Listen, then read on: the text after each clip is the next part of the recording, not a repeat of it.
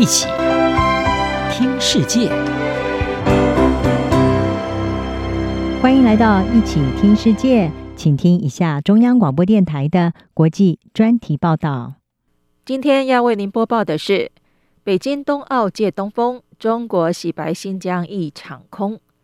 北京冬奥原本是借由冬季赛事展现奥林匹克精神的体坛盛会，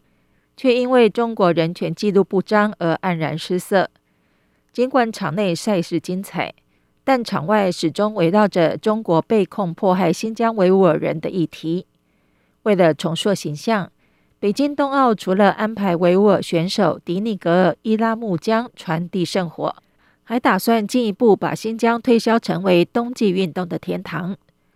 身为北京冬奥的东道主，中国希望打铁趁热，借由这股东风，让新兴的冬季运动产业。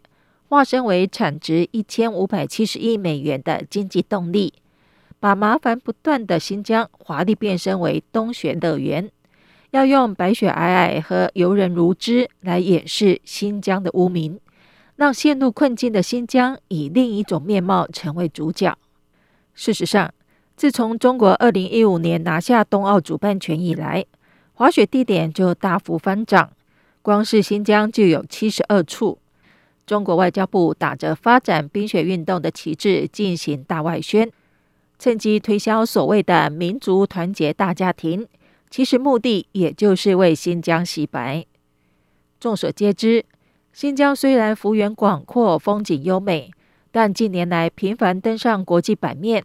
却是因为中国被控不人道对待新疆维吾尔族人和其他穆斯林少数族群。人权团体认为，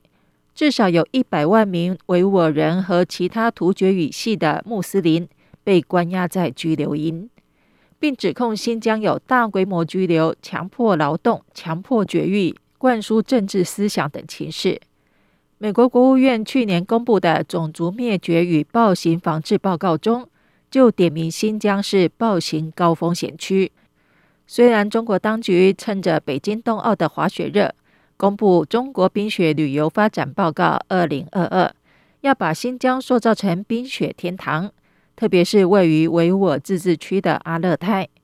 但根据澳洲战略政策研究所的卫星数据分析，当地有十二处在镇压期间打造的拘留设施。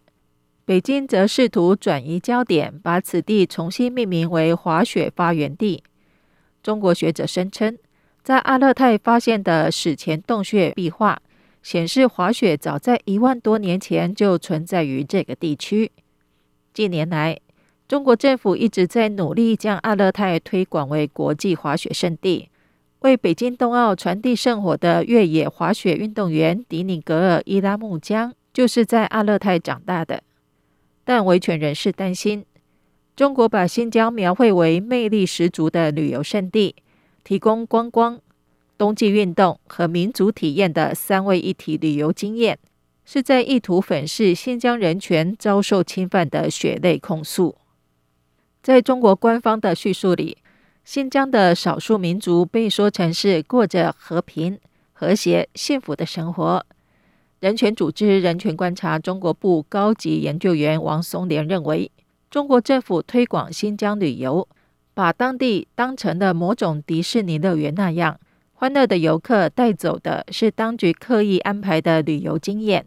而留下的居民失去的则是自我认同和意见的表达。根据英国广播公司报道，在官方的大力推动下，中国渴望在二零二五年成为世上最大的冰雪运动市场。对众多外国公司来说，新疆市场具有不可抗拒的诱惑力。而官方大力扶持，要在新疆打造出世界级的冰雪产业，更像是源源不绝的财源在向他们招手。美国单板滑雪品牌伯顿就是看准这波商机的外企之一。